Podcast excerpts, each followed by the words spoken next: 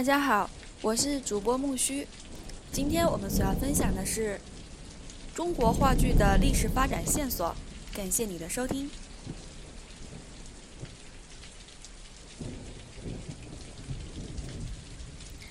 一、概述：西方戏剧自二十世纪传入中国，二十年代末被称为话剧，以与中国戏曲相区别。尽管这个名称在二十世纪八十年代曾引引起了广泛的争议，但之后的争议平息，人们按照规约定俗成，仍然沿用“中国话剧”这一称谓。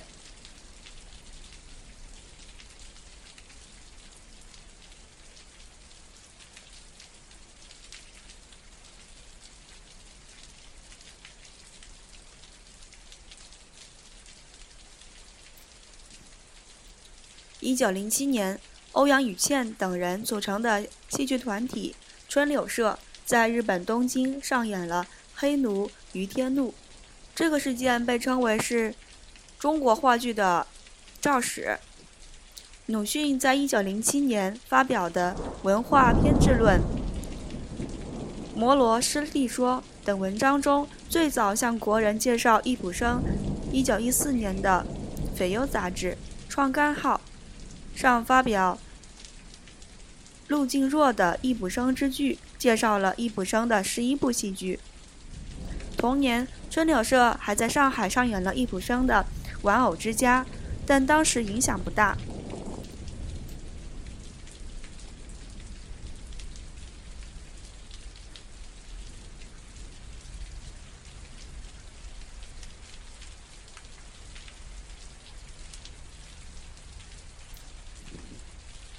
五四运动以后，契诃夫的全部五个多幕剧《海鸥》《伊凡诺夫》《万亚尼舅舅》《樱桃园》和《三姐妹》被翻译介绍到中国。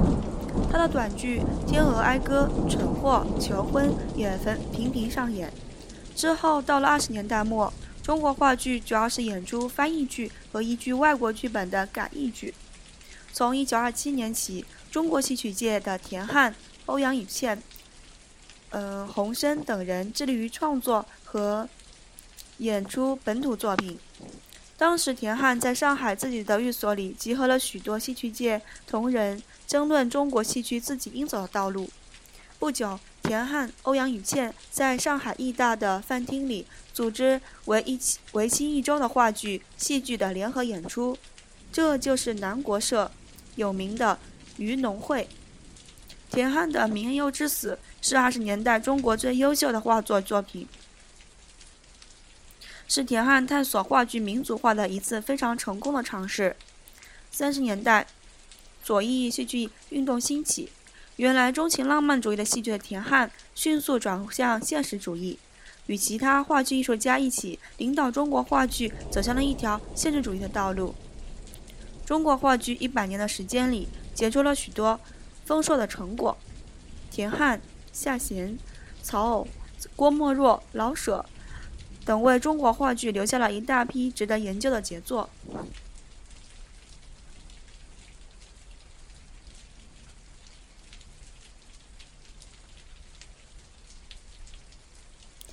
二、经典作家作品，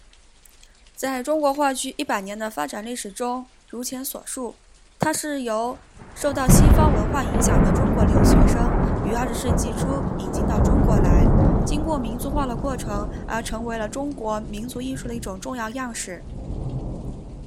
二十世纪初至三十年代初为中国话剧的发轫和探索期，期间也出现过像田汉的《名优之死》这样比较重要的现实主义作品。一九三四年，年轻人曹禺的《雷雨》问世。这标志着中国现代话剧的真正成熟。其后，曹禺陆续创作出了《日出》《北京人》《原野》和《家》等一系列影响达于今日的艺术杰作。夏贤的《上海屋檐下》是二十世纪三十年代另一部值得重视的话剧力作。抗战时期，郭沫若的历史剧如《屈原》等，对于激发人民的爱国热情、鼓舞斗志起到了重要的宣传作用。解放以后老舍以旧北京为背景反映小人物命运的茶馆成为京味话剧的奠基石。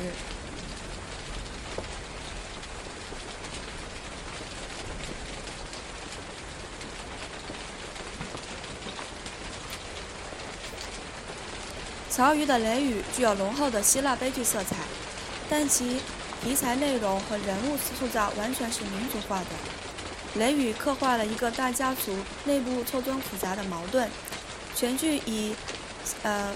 樊姨力图挽回他与周平激情的爱情为矛盾的纠结的核心，勾连并穿插着周平与四凤、周冲对四凤、赤平与周朴园。鲁大海与周朴园等人物关系之间种种复杂的矛盾。在剧情结构上，曹禺自己说，《雷雨》这个戏的时间发生不到二十四小时之内，时间统一，可以写得很集中。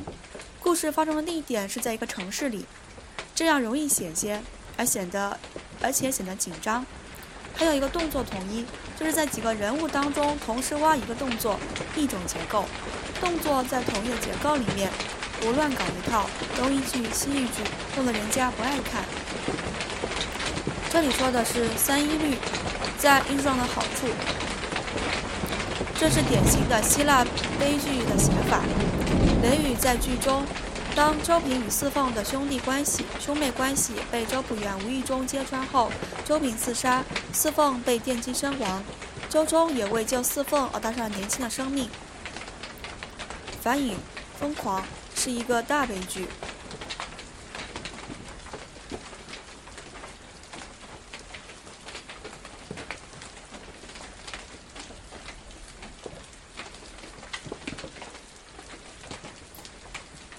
日出是曹禺亲亲自到下等鸡毛小店中多次观察体验生活，并结合自己对上上流社会的熟悉。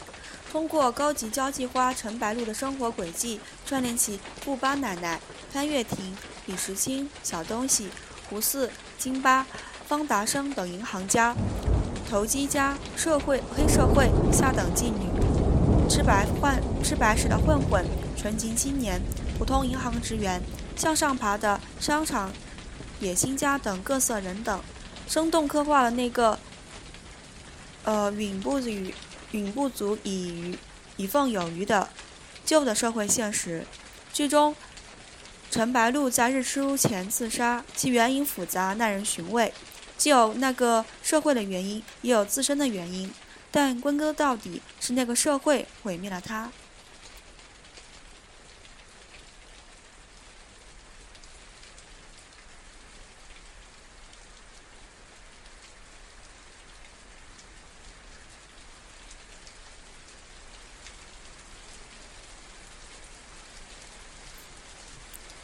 北京人是一部充满象征诗意又张扬着内在戏剧张力的现实主义戏剧杰作。故事以八月节债主上门讨债开场，暗示了整个昔日的钟鸣鼎食之家已经潜藏着深刻的危机。增加的男性人物在这出戏中，老的老，弱的弱，或者少不更事，总之没一个行的。岑文清与岑思义夫妻之间同床异梦。文清与表妹素芳之间曾经青梅竹马，如今情愫难断；而思义则经常以此说事。家中老鼠横行，女婿姜太是一个失意而一无是成、一事无成，但常常大话连篇、关键时刻掉链子的归国留学生。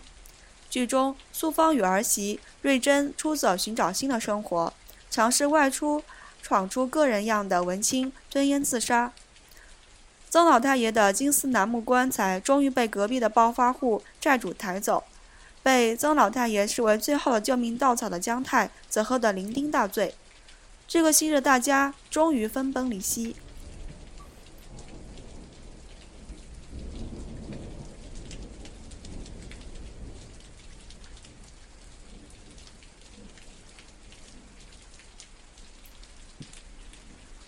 下弦的《上海屋檐下》揭示的是日寇占领上海后孤独上，嗯，小市民的生活情状。剧中的故事发生在一九三七年四月，是西安事变发生后不久，国共再度合作，但是民族危机和复杂的政治形势依然像阴霾一样笼罩着人心。剧中的天气正是作者对政事局势形势的隐喻。剧中写了一群小人物，他们有为了生存而在边缘挣扎的妓女。生活窘迫的中学教师，不相信儿子在抗日战场上已经阵亡的老老流浪汉。出狱归来，却发现妻子已与好友重组家庭的三个中年男女。剧本的色调是灰暗的，人物是缺少阳刚气概的小人物，人物都在，大家都在自怨自哀，精神面貌也如当时连绵不断的黄雨黄梅雨天气。金山曾说，他们身上各有其弱点，比如怯懦、犹豫、彷徨、颓废、失望。正是这些东西，常常使他们，呃，摔倒在庸俗甚至毁灭的道路上。但是，当那些没有摔倒或摔爬又摔倒又爬起来的人，踏过或爬过那段漫长的荆棘之路，领悟了人的生存是为了更多人的幸福的时候，他们就开始跨进了真正的生活之门。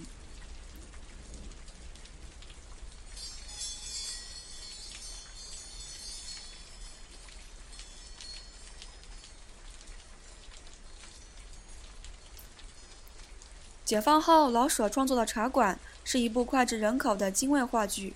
主人公王利发一辈子与世无争，只想过普通小买卖人追求的，呃温饱安宁的生活。但是他一直无法掌控自己的命运，无法阻止生活对他的拨弄。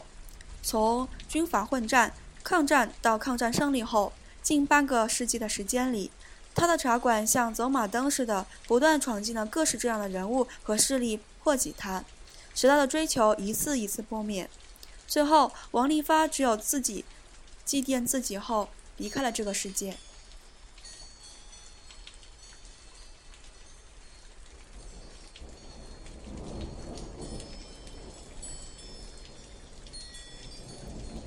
戏剧发展的历史线索，